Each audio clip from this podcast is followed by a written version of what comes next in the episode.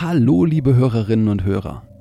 Jan und Chris, eure Wixpeditionäre, sind bald eure Wissensreisenden, denn das ist unser neuer Podcast. Schaut doch einfach mal vorbei. Ihr findet uns in eurer Podcast-App unter Wissensreisende und dann könnt ihr uns auch weiter zuhören und wir sehen uns sicher dort. Und jetzt viel Spaß mit der nächsten Folge Wixpedition. Wenn ihr schon immer wissen wolltet, ob es erlaubt ist, mit einem Streitwagen auf einem Highway zu fahren, dann seid ihr hier genau richtig.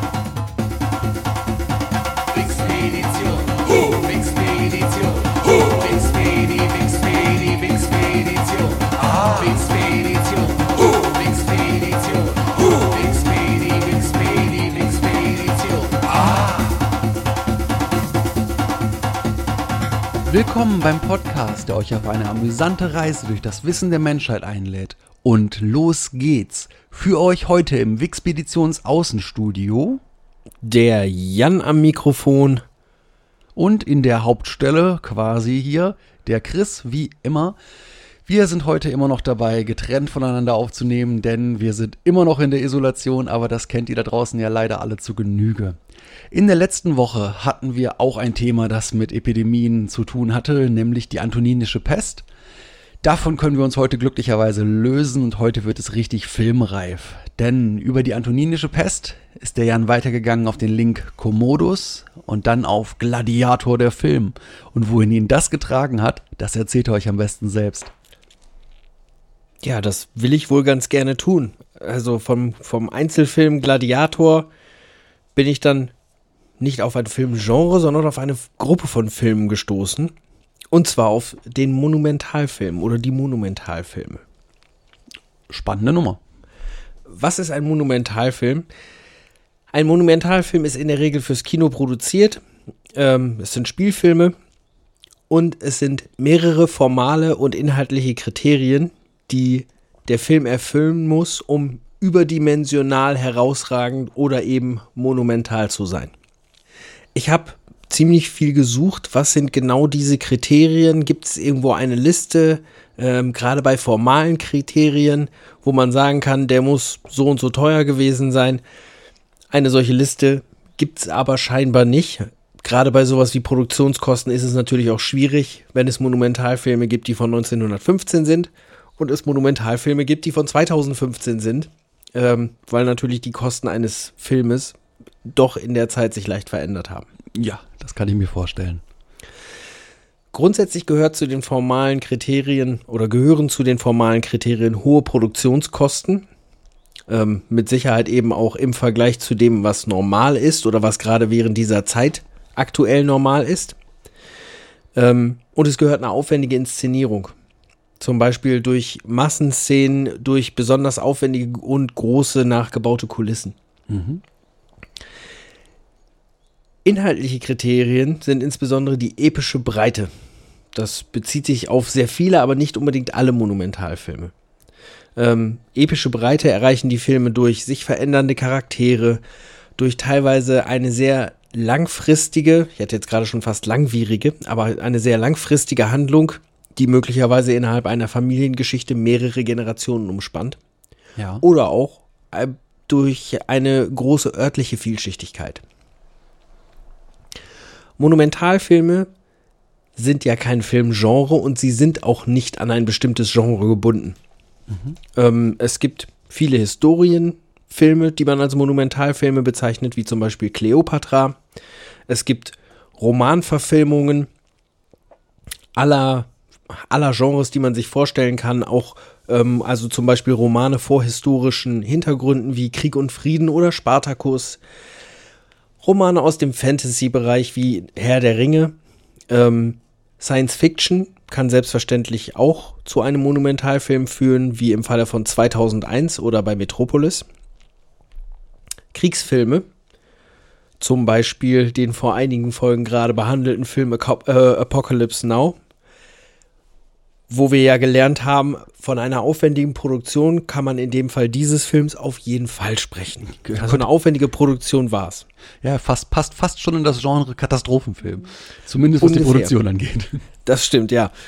Ähm, auch eine sehr große Gruppe, gerade in den frühen Zeiten des Monumentalfilms, waren Bibelfilme, wie zum Beispiel König der Könige oder auch die Zehn Gebote, wo sich das Rote Meer teilt. Grundsätzlich gab es seit Anbeginn der Zeit immer wieder Leute, die gesagt haben, seitdem man Filme machen kann, ich muss jetzt eine monumentale, aufwendige Produktion machen. Sehr frühe Filme, die man als Monumentalfilm bezeichnet, sind Quo Vadis aus Italien aus dem Jahr 1913, Die letzten Tage von Pompeji auch aus dem Jahr 1913 oder auch Die Geburt einer Nation aus den USA von 1915. Die Geburt einer Nation ist übrigens, was das Einspielergebnis angeht, wenn man es inflationsbereinigt, heute grundsätzlich immer noch einer der erfolgreichsten Filme aller Zeiten. Das ist Wahnsinn. Trotz eines ja nun aus heutiger Sicht nicht mal mehr kontroversen, sondern einfach nur wahnsinnigen Themas. Das ist der Clanfilm, ne? Genau. Ja. Die 20er Jahre haben auch diverse, sehr, sehr große Monumentalfilme äh, hervorgebracht. Unter anderem zum Beispiel Ben Hur. Aber Achtung, das ist jetzt nicht die Ben Hur-Verfilmung, die ihr jetzt vielleicht im Hintergrund habt oder im Hinterkopf habt mit der großen Wagenrennenszene. Natürlich gibt es die dort auch, ist nur wesentlich weniger aufwendig von der Produktion her. Also es ist nicht das 1959er Werk von Charlton Heston, Mit der berühmten sondern Armbanduhr. eben von. Bitte? Mit der berühmten Armbanduhr. Mit der berühmten Armbanduhr bei, ich glaube, ein Fanfarenspieler war es, der die Armbanduhr anhat. Aber auch aus Deutschland kamen in den 20er Jahren Filme, die man als Monumentalfilme bezeichnet, ähm, wo als Name auf jeden Fall auch der, der Name des Regisseurs Fritz Lang fallen muss. Wie zum Beispiel 1924 Die Nibelungen oder auch 1927 der bekannte Film Metropolis. Genau, und genau da hake ich ein. Ich habe mir nämlich erlaubt, äh, ich, wir sehen ja vorher die Liste an Themen, dazu ein bisschen was aufzuschreiben an Fun Facts, weil ich einfach auch ein großer Ja. Metropolis-Fan bin. Und Okay. äh, hoffe einfach, dass du den jetzt nicht irgendwie im Einzelnen mit vorbereitet hast oder so, aber ich habe so ein paar Sachen sonst zum Einwerfen. Okay, dann leg los. Also, Metropolis erschien 1927, war vom Fritz Lang, das haben wir ja gerade schon gehört. Der Film zeigt eine dystopische Zukunft und spielt spannenderweise immer noch in der Zukunft, nämlich im Jahr 2026. Also Metropolis Zeitalter erleben wir erst in Kürze. Und der Film war rein schon von diesem Kriterium, was du vorhin genannt hast, mit den Statisten, monumental. Denn insgesamt wurden für den Film 37.000 Statisten benötigt. Wow. Davon waren 25.000 Männer, 11.000 Frauen, 1.100 glatzköpfige Männer und 750 Kinder, von denen 500 ausgehungert sein mussten. Äh, laut Fritz Lang. Das war auch tatsächlich damals möglich, weil damals ja die Zeit der großen Rezession war und einfach in Deutschland unglaublich viele Kinder nicht zu essen hatten. Und dann hat er das, hat er zwei, zwei Fliegen mit einer Klappe geschlagen. Er hat sie zum Filmen genutzt und ihnen danach was zu essen gegeben. Ja, deswegen sieht man das, also wenn man den Film so anguckt, denkt man so, wow, wo haben die die ganzen Leute her, die in dem jeweiligen Zustand sind? Ja, es ging den Leuten in Deutschland damals gar nicht so gut. So, dann kommen wir so, so, ein paar Fun Facts dabei. Und zwar zum Beispiel gibt's ja in Metropolis diesen Roboter. Ähm, also diese, diese Frau, die dann jetzt zum Roboter wird, die diese Maschinenverbindung hat. Das ist auch ganz ikonisch. Dieses Bild kennt fast jeder, selbst wenn er nicht weiß, dass es aus Metropolis ist. Das war auch das Plakat. Und dieser Roboteranzug, ähm, da drin musste auch tatsächlich wirklich die Hauptdarstellerin agieren. Das war die Brigitte Helm. Und dieser Roboteranzug war eine absolute ergonomische Vollkatastrophe. Der war so schlimm, dass die Schauspielerin sich nicht nur Schürfwunden, sondern auch tiefe Schnitte zugezogen hat von dem Kostüm. Fritz Lang aber darauf bestand, dass sie das Ding weiter so wie es ist unverändert trug, weil der genauso aussah, wie er das gerne haben wollte. Und der muss Oh, wohl echt, wow. echt ein Diktator gewesen sein, wenn es darum ging, wie etwas sein sollte. Spannend noch zu dem Roboteranzug ist, dass dieser Roboteranzug die Inspiration zu C3PO war. Ja, also Okay. diese Sache von schmaler Roboter, äh, das war letztendlich das, was Lukas dann zu C3PO vom Aussehen her inspiriert hat. Der Film hat durch die Jahre alle möglichen Künstler in allen möglichen Genres beeinflusst. So zum Beispiel auch die Macher von Superman, denn Metropolis in, äh, Superman ist auch benannt, weil eben auch dort die Macher Fan von Metropolis waren und deswegen auch die Superman-Stadt so benannt haben. Okay. Dann ist ganz interessant, was für im Grunde moderne Methoden bei dem Film genutzt wurden. Denn es wurde zum Beispiel für den Film eine spezielle ähm, Methode entwickelt, ähm, Matte-Paintings zu integrieren. Also sprich, es gibt in dem Film schon Szenen, wo Hintergründe verwendet sind, die, die zum Zeitpunkt des Drehens nicht hinter den Zuschauern oder hinter den äh, Akteuren war. Also quasi eine ganz frühe Form von dem, was man heute mit Greenscreen machen würde. Und somit wurde dort der sogenannte Schifftarnprozess entwickelt. Und dieser Schifftarnprozess funktioniert wie folgt, das fand ich echt spannend. Du nimmst einen sehr großen Spiegel, hängst den Spiegel in einem Winkel in einem Raum auf. Ja, dann hängst du da drüber, schräg da drüber das Matte-Painting auf, also quasi ein Bild, ein gemaltes Bild von diesem Hintergrund. Und von hinten projizierst du das, was die Schauspieler agiert haben, hinten auf den Spiegel. So, jetzt fragt man sich, wieso sehe ich dann irgendetwas und was kann, wie kann ich das abfilmen? Ja, dadurch, dass ich mit einer Rasierklinge von hinten an den Spiegel gehe und genau die Flächen auskratze, wo die Schauspieler drin in das Painting integriert werden sollen. Das heißt, in anderen Worten, du musst einen von diesen riesigen Spiegeln für jede Szene, die du machen möchtest, fertig machen, kratzen und verkratzt du dich einmal, kannst du den Spiegel wegschneiden und von vorne anfangen, weil das nicht korrigierbar ist. Also wahnwitzig aufwendig, aber er hat es geschafft, diese, diese Dinge ähm, schon zu machen. Das ist quasi wie Rückprojektionstechnik, die später dann auch, auch benutzt wurde, zum Beispiel auch selbst noch bei Star Wars. Ja, ähm, in- bei dem ersten Star Wars. Aber er hat es halt eben geschafft, das mit ganz, ganz ähm, niedrig technologischen Mitteln einfach nur mit, mit Geld zu bewerfen und es trotzdem machen zu können. Geld, hattest du ja schon gesagt, ist auch schon eine der nächsten Geschichten, die für einen Monumentalfilm wichtig sind, dass das richtig monumental teuer ist. Und ja, er hatte ein Budget von 5 Millionen Reichsmark. Das wäre inflationsbereinigt, äh, uns inflationsbereinigt heute ungefähr 200 Millionen Euro. Klingt jetzt im Angesicht von sowas wie diesen Marvel-Filmen und so weiter, die zum Schluss ja um die 300 Dollar, 300 Millionen Dollar gekostet haben, äh, gar nicht mehr so viel. Man darf aber auch nicht vergessen, dass es wirklich die Kosten sind und dass solche Sachen wie alleine die Statisten heutzutage wirklich Millionen kosten würden, einfach nur wegen, wegen Gründen von Versorgung, Versicherungen und so weiter. Und das damals garantiert keinen interessiert hat, weil die einfach ans Set gekommen sind, weil sie eine warme Suppe versprochen bekommen haben. Der Film hätte die UFA, also das produzierende äh, Studio, auch fast finanziell ruiniert. Sie haben es fast nicht geschafft, das Geld zusammenzukriegen über die Zeit und vor allen Dingen das Ganze für 18 Monate Drehzeit aufrechtzuerhalten. Denn so lange hat es gedauert. Ähm, unter anderem hat das so lange gedauert, weil Fritz Lang auf äh, Kulissen bestanden hat, die fast danach nicht mehr gebaut wurden in der Größe, weil er Kulissen hat von der Stadt, die zum Teil bis zu 35 Meter hoch waren. Ja, also wirklich viele Stockwerke hoch und also es war irre. Dann hatte ich vorhin schon mal diese 1000 äh, Glatzköpfe ähm, angesprochen. Und letztendlich hatte Fritz Lang darauf bestanden, 4000 glatzköpfige Statisten zu bekommen, hat aber keine, hat auch mit, mit viel Geld es nicht geschafft, Leute dazu zu bringen, ihre Haare komplett abzurasieren, hat dann nur diese 1100 bekommen. Und weil er halt so stoisch darauf bestanden hat, dass 4000 Statisten in der Szene waren, wurde schlicht und ergreifend eine neue Methode zur optischen Vervielfältigung entwickelt. Und er hat dann halt alle Leute vervierfacht. Ja. ja, das ist ja viel ein, das ist ja auch einfach. genau. Des Weiteren war er absoluter vehementer Verfechter davon, dass Stuntmen in einem, Super, in einem Film nichts, zu, nichts zu, zu, zu, zu suchen haben im Grunde, weil sie entweder so aussehen, dass, er, dass man sieht, dass es nicht die Schauspieler sind, deswegen mussten die Schauspieler ihre Stunts selber machen.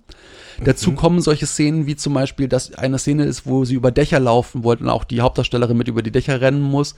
Ähm, das ganze Set wackelt dabei und das sind halt 18 Meter hohe Bauten, die da wackeln, wo der die oben drüber geschickt hat, ungesichert. Äh, sie musste dann in einen brennenden Kirchturm springen und dabei ein Seil fangen.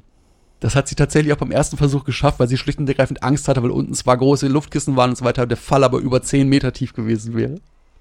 Und sie hat sich dabei halt fürchterlich die Hände aufgerissen, sie auch verbrannt ist und weinend vom Set gelaufen, aber er hatte die, die Szene, wie er sie haben wollte, im Kasten. Und ähm, das Ganze geht dann wirklich so weit, dass er zum Beispiel auch gesagt hat, äh, wenn, wenn, wenn sonst Puppen runtergeschmissen werden sollen, weil es gibt Szenen, wo auch Leute aus einem Feuer rausrennen, die fallen dann von einem Gebäude runter. Das hat der Statisten machen lassen, weil Puppen unrealistisch aussehen. Und genauso gibt's halt Szenen mit Wasser, wo er dann extra damals schon als wahrscheinlich erster Regisseur, äh, aber nicht letzter, extra kaltes Wasser genommen hat, damit die Leute auch entsprechend Panik haben und auch so aussehen und man das in den Augen der Leute sieht. Und hat das immer und immer wieder drehen lassen, auch alles mit Statisten. Ähm, und dann so die letzten zwei Facts. Metropolis ist der erste Science-Fiction-Film in voller Länge. Vorher gab es keine Science-Fiction-Filme, die Feature-Length, wie das damals so schön hieß, hatten, äh, sondern es waren alles diese fünf- bis siebenminütigen Kurzdinger. Und mein allerletzter Fakt, dann habe ich auch aufgehört, dein Thema zu hijacken, ist, ähm, dass wir natürlich ähm, Metropolis auch aus dem Queen-Musikvideo von Radio Gaga kennen. Da ist auch nochmal wieder toll verarbeitet worden und ähm, es sind einfach großartige Szenen. Das hat eine ganz tolle Ästhetik und ich bin nach wie vor einfach großer Fan von dem Film. Und das ist so ein Must-See, den sollte jeder mal gesehen haben. Es gibt inzwischen toll aufbereitete Versionen, wo auch wirklich viel Filmmaterial wiedergefunden wurde, was über die Jahre verloren ging. Und ich kann es jedem nur empfehlen. Es ist ein Stummfilm. Ja, es ist ungewohnt für Leute, die noch nie einen gesehen haben. Aber man kann sich einfach toll zurücklegen und das einfach mal betrachten. Es lohnt sich. Und zurück ins Außenstudio zu Jan. Ja, ihr hört's ja schon. Äh, Monumentalfilme waren auch in den 20ern schon äh, wirklich Monumental. eben genauso, wie sie heißen, nämlich monumental.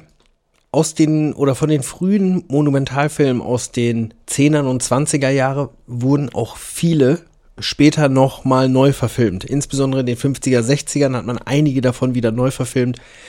Es gab bereits äh, 1927 eine Verfilmung von König der Könige. 1961 gab es ein Remake davon. Es gab eben auch bereits schon 1925 Ben Hur, was 1955 1959 nochmal ein Remake bekommen hat. In den 30er Jahren gab es jetzt nicht unbedingt so viele, vor allem nicht so viele bek besonders bekannte große ähm, Produktionen. Mit Sicherheit sehr bekannt ist Cleopatra und ein anderer Film, den wahrscheinlich sehr, sehr viele kennen, ähm, aus dem Jahre 1939, und zwar den Film Vom Winde verweht. Ein un unglaubliches Liebesdrama, äh, alles auf jeden Fall was, was man irgendwann mal mit der Freundin gucken muss, wenn man ihr Taschentücher anreichen möchte. Ähm, ist ein Film, der spielt zur ähm, Hälfte während des amerikanischen Bürgerkriegs und zur Hälfte danach, während des Wiederaufbaus. Er basiert auf dem gleichnamigen Roman von Margaret Mitchell. Dieser Roman wurde erst 1936 veröffentlicht. 1939 ist der Film rausgekommen. Wahnsinn. Dementsprechend, das Buch ist rausgekommen und es hat relativ schnell jemand in Hollywood gesagt, ich muss den verfilmen oder ich will den verfilmen. Hauptdarsteller waren Clark Gable und Vivian Lee. Der Film hat eine schlampige Laufzeit von 238 Minuten. Anfängerkram. Also zwei Minuten unter vier Stunden. Also ganz knapp vor Überlänge. Und ähm, ja, der Film war in den Kinos tendenziell, muss man sagen, recht erfolgreich. Also so würde ich es mal ausdrücken. Ähm, inflationsbereinigt hat der Film auf 2019 hochgerechnet ein Einspielergebnis von 7,2 Milliarden US-Dollar. ähm, das ist aber nicht nur Kino, das ist alles, oder? Das ist die- alles. Das komplette Ergebnis bis heute, ja. Das ist alles. Ähm, auf Platz 2 liegt übrigens dort Avatar mit 3,3 Milliarden. Den Platz ich bis 3 heute ist gesehen. Titanic. Bitte? Den habe ich bis heute nicht gesehen. Auf Platz 3 liegt Titanic mit 3,2 Milliarden. Den habe ich bis heute immer noch nicht gesehen. Und auf Platz 4 der aktuellste Film, der da in den Top 5 ist, Avengers Endgame mit 2,8 Milliarden US-Dollar. Was aber auch schon sehr, sehr viel Geld ist. Das ist richtig. Der war aber auch sehr, sehr teuer. Das stimmt. Ähm, grundsätzlich mit 4 Millionen US-Dollar war 1939 vom Winde verweht auch kein günstiger Film. Alles andere als das. 1939 ist er rausgekommen und zu dem Zeitpunkt gab es ja auch schon die Oscars. Ja. Und 1940 ist dann vom Winde verweht selbstverständlich auch bei der Oscarverleihung mal dran gekommen. Der Film hat 13 Nominierungen erhalten Ja. hat acht Oscars gewonnen und noch zwei Ehren-Oscars. Und zwar einen Sonderpreis für den Einsatz von Farben und den Ehren-Oscar für technische Verdienste. Okay. Weißt du, was, äh, was sie erfunden haben? Oder war es einfach so ein generelles Ding? Also ich, ich weiß nicht, was sie erfunden haben, genau im Einzelnen, wofür es war, das kann ich nicht sagen. Okay. Ansonsten die acht, die sie sonst gewonnen haben, waren bester Film, Ja. beste Regie, beste Hauptdarstellerin, beste Nebendarstellerin, bester Schnitt, beste Kamera, bestes Drehbuch und bestes Szenenbild.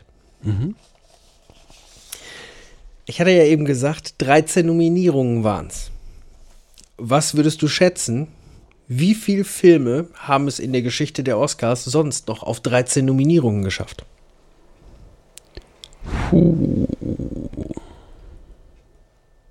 Zwei. 12. Oh, Und von diesen 12 waren 18 nach, nach 1995. hast du gerade gesagt, von diesen zwölf waren 18? Waren 8 nach Ah, okay, alles klar. 1995. Und zwar diejenigen, die es sonst geschafft haben, waren, es gab sogar noch welche mit mehr. Ähm, alles über Eva im Jahre 1951 mit 14 Nominierungen. Verdammt in alle Ewigkeit 1954 mit 13. Mary Poppins 1965 ebenfalls mit 13 Nominierungen. Wer hat Angst vor Virginia Woolf 1967 mit 13 Nominierungen. Sorry, es sind nur sieben, die jetzt noch kommen. Und zwar Forrest Gump mit 13 Nominierungen, Titanic mit 14 Nominierungen, Shakespeare in Love ebenfalls mit 13, Der Herr der Ringe, die Gefährten mit 14 Nominierungen, Chicago mit 13 Nominierungen, Der seltsame Fall des Benjamin Button ebenfalls 13, La La Land mit 14 und The Shape of Water wieder mit 13. Ja. Also das haben doch ganz schön viele Filme geschafft. Wobei das Einspielergebnis von Vom Winde verweht, das hat kein anderer geschafft. Mal ein paar kleine Fakten zu Vom Winde verweht. Hattie McDaniel, die den Charakter der Mammy gespielt hat. Mammy ist so, dass ich glaube, das ist so das Kindermädchen von, von Scarlett O'Hara ähm, gewesen. Das war die erste Schwarze, die für einen Oscar nominiert worden ist. Als beste Nebendarstellerin. Und wenn du gut aufgepasst hast, weißt du auch, ja, sie hatten auch gewonnen. Sie durfte zur Premiere des Films gar nicht. Und bei der Oscarverleihung durfte sie aber, weil sie schwarz ist, nicht mit den anderen Leuten von der Crew von Vom Winde WW zusammensitzen, sondern sie musste halt alleine an einem Tisch am Rand irgendwo sitzen. Die Schauspielerin Barbara O'Neill, die die Mutter von Scarlett O'Hara ist. Scarlett O'Hara ist ja die, die große Hauptfigur, gespielt von Vivian Lee. Ja. Barbara O'Neill hat die Mutter von Scarlett O'Hara gespielt. Barbara O'Neill ist aber nur drei Jahre älter als Vivian Lee. Dementsprechend junge Mutter. Ja. Ursprünglich ist die Rolle des Red Butler dem Herrn Gary Cooper angeboten worden. Und der hat ihre Rolle abgelehnt. Mit der Begründung, das wird der größte Flop, den Hollywood je gesehen hat. Ich gehe gerade noch mal kurz ein paar Minuten zurück. 7,2 Milliarden US-Dollar. Aber ich glaube, das gibt's. Das wäre auch eine interessante Statistik, wie häufig es genau diesen Fall gibt, dass ein Schauspieler mit Das ist ein absolutes Blödsinnsprojekt eine Rolle ablehnt, die wahrscheinlich die interessanteste gewesen wäre, die er jemals gemacht hat. Ja. Ähm, vom Winde verweht war der erste Farbfilm, der den Oscar für den besten Film bekommen hat. Ja. Das ist bis heute der längste Film, der den Oscar für als bester Film bekommen hat. Und der Schauspieler Clark Gable, die männliche Hauptrolle, der mochte den Film nicht schon während der Dreharbeiten, weil er immer gesagt hat, das ist so ein, so ein Frauenfilm. Und er war relativ kurz davor, die Dreharbeiten hinzuschmeißen, weil im Drehbuch stand, dass sein Charakter weinen soll und ihm, und ihm das einfach zu unmännlich war. Michael Jackson hat den bester Film-Oscar von Vom Winde verweht für 1,5 Millionen Dollar irgendwann gekauft. Und es gibt ja die, die große Szene, wo irgendwann Red Butler Scarlett O'Hara verlässt und sie sagt, Mann, was soll ich denn jetzt machen? Und im Original sagt er dann einfach nur, Frankly, my dear, I don't give a damn. Und vom American Film Institute of America wurde dieser Satz, ja, zum, zur most memorable line, zur most memorable line in Cinema History gewählt. Ja. Ja, also eigentlich muss, muss man sagen, doch, erfolgreich war der Film schon. Aber es gab dann später noch einen Monumentalfilm. Wir haben ja eben gehört, acht äh, von den 13 Nominierungen haben sie geholt und zwei Ehren-Oscars. Also zehn Oscars hat der Film 1940 eingesackt. Und das hat dann aber ganz schön lange gedauert, nämlich 20 Jahre, bis das Ganze, bis die Anzahl der geholten Oscars übertroffen wurde und das auch wieder von einem Monumentalfilm. Und dabei war das sogar nur ein Remake. Das war nämlich 1959 Ben Hur. Ah. Ben Hur basiert auf dem gleichnamigen Roman von Lou Wallace. Die Hauptrolle hat Charlton Heston gespielt. Der Film ist mit 222, insbesondere im Vergleich zu Vom Winde verweht, ja schon fast kurz, also 222 Minuten Spielzeit. Ähm, und der hat inflationsbereinigt auch fast eine Milliarde Dollar eingespielt. Bei der Oscarverleihung 1960 hat er zwölf Nominierungen gekriegt. Also eine weniger als vom Winde verweht. Aber elf Oscars gewonnen. Und zwar bester Film, beste Regie, bester Hauptdarsteller, bester Nebendarsteller, bester Schnitt, beste Kamera, bestes Szenenbild, beste Kostüme, beste Filmmusik, bester Ton und beste visuelle Effekte. Wahnsinn. Wahrscheinlich war der Oscar beste visuelle Effekte schlicht und ergreifend auf die 9 Minuten Wagenrennenszene zurückzuführen. Ja, und wahrscheinlich haben sie dann auch wieder, wie eigentlich immer bei diesen monumentalen Produktionen, auch mehrere Dinge erfunden. Das hatten wir ja vorhin bei Metropolis auch schon ganz kurz, dass sie mindestens zwei und ich glaube, es waren sogar noch mehr Filmtechniken für den Film erfunden haben. Und das ist es einfach. Aber das sind doch irgendwie immer Projekte, wo du eigentlich mindestens einen Wahnsinnigen an der Spitze brauchst, der Ja. schlicht und ergreifend behauptet, dass etwas machbar ist, wo der Rest der Welt sagt, vergiss es. Ähm, ich glaube, es war der Produzent, ähm, der die, der den Oscar für den besten Film posthum bekommen hat. Okay. Elf geholte Oscars. Eben, ich habe so, ich hatte bei, als ich es mir angeguckt habe, das ganze Thema, dann bei Vom Winde verweht schon gedacht, so, boah, 13 Oscars, das haben bestimmt nicht viele, äh, 13 Nominierungen, das haben bestimmt nicht viele geschafft, so viele Nominierungen zu kriegen. Waren dann aber ja doch recht viele. Jetzt sagen wir mal, elf Oscars geholt. Wer hat denn das sonst noch geschafft oder wie viele, was schätzt du? Zwei. Weißt du auch welche? Nein. Nein, ist es, ist es Es sind zwei. es sind zwei. Ja, und zwar 1998 Titanic mit elf von elf geholten Oscars von 14 Nominierungen und im Jahr 2004 die Rückkehr des Königs mit elf Nominierungen und elf geholten Oscars. Wow, das gibt's bestimmt auch nicht häufig, dass du in allen Das- nominierten. Es ist Clean Sweep. Ja, Also äh, das ist relativ selten. Es gibt eine Wikipedia-Seite zu jeder einzelnen Oscar-Verleihung, wo man, ähm, wo es direkt oben dann eine Tabelle gibt, welcher Film mehrere Nominierungen hat und wie viel er gewonnen hat. Das ist sehr selten. ja, das kann ich mir vorstellen. Vor allem, wenn es dann eine hohe Zahl ist. Ja, Ja, das war Ben Hur bei der Oscar-Verleihung. Noch ein paar klein, kleine Dinge zu Ben Hur. Und zwar das Wagenrennen. Wir haben ja eben schon ein bisschen was von Statistiken gehört, äh, von Statisten gehört. Das Wagenrennen wurde mit knapp 15.000 Statisten gefilmt. 18 Wagen wurden gebaut. Neun waren fürs Üben, neun würden für die Szene, Szene gebraucht. Und nur diese Szene brauchte fünf Wochen Dreharbeit. oh, Wahnsinn. Ein Restaurateur kaufte 1970 einen dieser Streitwagen und wurde verhaftet, weil er damit auf den Highway gefahren ist. es wurden damals für die damalige Zeit exorbitant teure 65 mm Kameras für den Dreh verwendet. Ja. Eine ist beim Dreh des Wagenrennens kaputt gegangen. Uha. Und also das waren für die damalige Zeit, man muss sich das vorstellen, das waren unfassbar teure Geräte. Also wirklich sehr, sehr teure Kameras.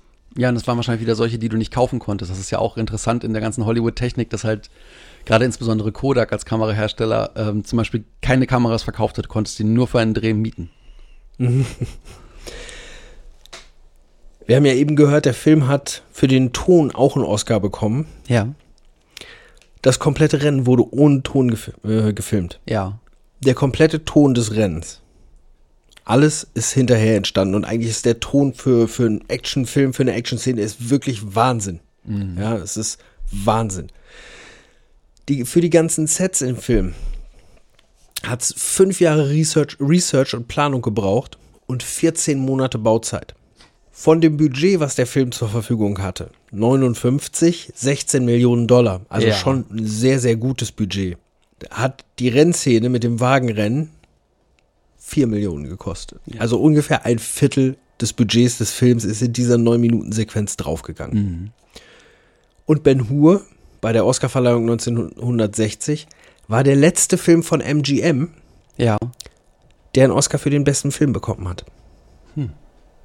Danach hat MGM das nicht nochmal geschafft. Wahnsinn. Irgendwann ist auch gerade so die, die, die erste Phase der großen Monumentalfilme, wo es halt wirklich sehr, sehr viel Bibelfilme, ähm, Sandalenfilme, nenne ich es jetzt mal, ähm, Gladiatorenfilme gab. Die ist irgendwann zu Ende gegangen. Heute gibt es natürlich immer noch große Produktionen. Wir hatten eben schon gehört, der Herr der Ringe ähm, gehört halt auch mit zu den, zu den Monumentalfilmen. Oder dann auch heute sehr häufig sind es ähm, historische Themen, wie zum Beispiel auch Lincoln oder ähm, solche Filme wie Troja oder Alexander. Auch wenn sie nicht keine korrekte Historie sind, aber es sind natürlich trotzdem historienbasierte Filme. Es ist- wäre jetzt interessant zu wissen, weil ich glaube, das ist ein, einer der maßgeblichen Faktoren, warum diese Monumentalfilme plötzlich zu Ende gegangen sind, ähm, ist dieses Ding, es gibt, es gibt ja in den USA diese Regel, dass sobald jemand in einem Film zu sehen ist, er einen festgelegten Dollarbetrag bekommt. Ich glaube, mo- momentan sind es 250 Dollar. Egal, ob du nur eine Sekunde in einem Film sichtbar bist, du hast ein Anrecht auf ein, auf ein, ein Salär, ein festgelegtes. Okay. Und dementsprechend, ähm, spätestens ab dem Punkt, kannst du es eigentlich einfach vergessen, dir 10.000 Leute ans Set zu holen, weil dein Budget in jedem Falle aufgebraucht ist. Ja, Bis zu dem Zeitpunkt, wo man heute ist und wo du dir den Herrn der Ringe anguckst und sagst, ja, die Massenszene ist mit 300 Leuten am Set gefilmt worden, ja, aber die 30.000 oder die 300.000, die ich auf meinem Bildschirm sehe, waren trotzdem nicht da. ja, oder du machst halt den entscheidenden Unterschied. Du filmst das mit 300 Leuten noch nicht in den USA. Du filmst es in Neuseeland. Ja, oder in Bangladesch oder in Kanada. Das ist, äh, das ist ja wieder diese andere Geschichte, aber diese, diese tats tatsächliche Geschichte, dass du schön in Los Angeles, in Hollywood, im, im Camera, also in, in diesem Backyard deines Studios äh, solche Filme drehst, war in dem Moment einfach gestorben.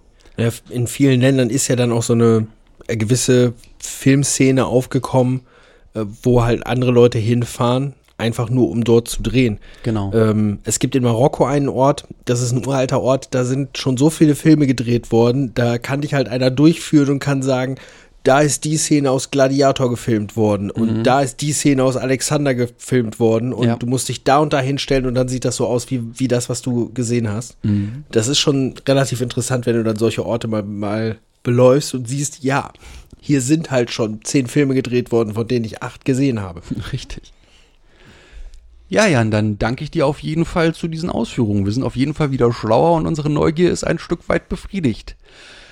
Damit äh, sind wir dann auch wieder so langsam am Ende der Story und können nur wieder das sagen, was wir euch immer sagen. Gebt uns Feedback, kommuniziert mit uns, schaut mal vorbei auf unseren sozialen Medienauftritten. Und wieder muss ich Und- dich unterbrechen. Ja, Denn ja, du forderst die Welt immer da auf, uns Kommentare zu hinterlassen, mit uns in Kontakt zu reden, uns bei Apple Podcasts Rezensionen zu hinterlassen, weil wir die ja auch vorlesen. Und da haben wir wieder eine. vorherragend. Ja, dementsprechend, ich leg direkt mal los. Von Knatterbär. Schöne Themenvielfalt. Ja, ja, der Knatterbär. Hallo, liebe Macher. Ich finde es sehr gut, dass Sie so ein breites Themenfeld bestellen. Wir werden gesiezt. Oha. Ja, für reiche Ernte sollte die Wikipedia ja stets sorgen. Wahrscheinlich brauchen Sie sich um Nachschub keine Gedanken machen müssen. Hoffentlich haben wir als Lauscher noch lange Spaß daran. Nur die Affenbilder finde ich etwas merkwürdig. Mit einem Gruß Theo. Denke mal, die Affenbilder auf der Webseite sind gemeint, wo wir noch keine haben aktuellen Bilder von uns Bilder noch auf der Webseite? Ich glaube ja. Dementsprechend, das, da müssen wir uns dann wohl mal drum kümmern, äh, damit man da auch unser echtes Konterfei sehen kann. Ja, weil wir Tat. verhalten uns manchmal wie Affen, sind aber gar keine. Nee, wir sind schon ein Stück weiter. Ganz Wir können schon die Wikipedia lesen. Siehst du. Manche sagen ja, das ist Forschung für Affen, aber wir lesen auch darüber hinaus. Das ist alles gut. Die Wikipedia ist immer ein guter Start. Ganz genau. Äh, Also ja, ich wollte dich aber nicht, ich wollte dich jetzt nicht irgendwie bei deiner wunderschönen Verabschiedung aus dem Konzept bringen. Ja, ich musste nur natürlich unsere Regel einhalten, die du hier so aufgestellt hast. Es ist, hat jemand geschrieben, also müssen wir es vorlesen. Alles gut. Also als erstes möchte ich mich gerne beim Knatterbären herzlich bedanken. Danke, dass du uns geschrieben hast. Ja, wir sind gerne noch weiter für uns da und ja, ich stimme dir da ganz zu. Oder Ihnen, wenn Sie uns siezen, dann sollten wir vielleicht das auch tun.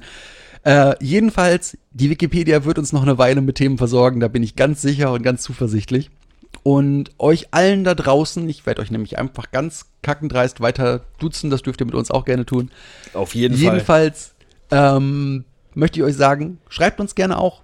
Macht's wieder Knatterbär, schreibt uns bei Apple Podcasts, dann lesen wir es auf jeden Fall vor. schreibt uns eine E-Mail, schreibt uns Kommentare direkt und so unter unsere Episoden. Verbessert uns gerne, wenn wir einen Fehler gemacht haben. Richtig, ganz genau. Gebt uns neues Futter. Teilt uns mit, wo wir einfach viel zu unzulänglich waren. Wir werden es dann gerne versuchen, ein wenig richtig zu stellen. Für jetzt möchte ich euch sagen, kommt gut durch die Nacht, durch den Tag, zur Arbeit oder nach Hause. Aus dem Hauptstudio hier in Osnabrück. Nein, nicht in Osnabrück. Aus dem Hauptstudio hier in Lotte verabschiedet sich der Chris. Und aus der Zweigstelle in Osnabrück verabschiedet sich der Jan. Bis zum nächsten Mal. Tschüss.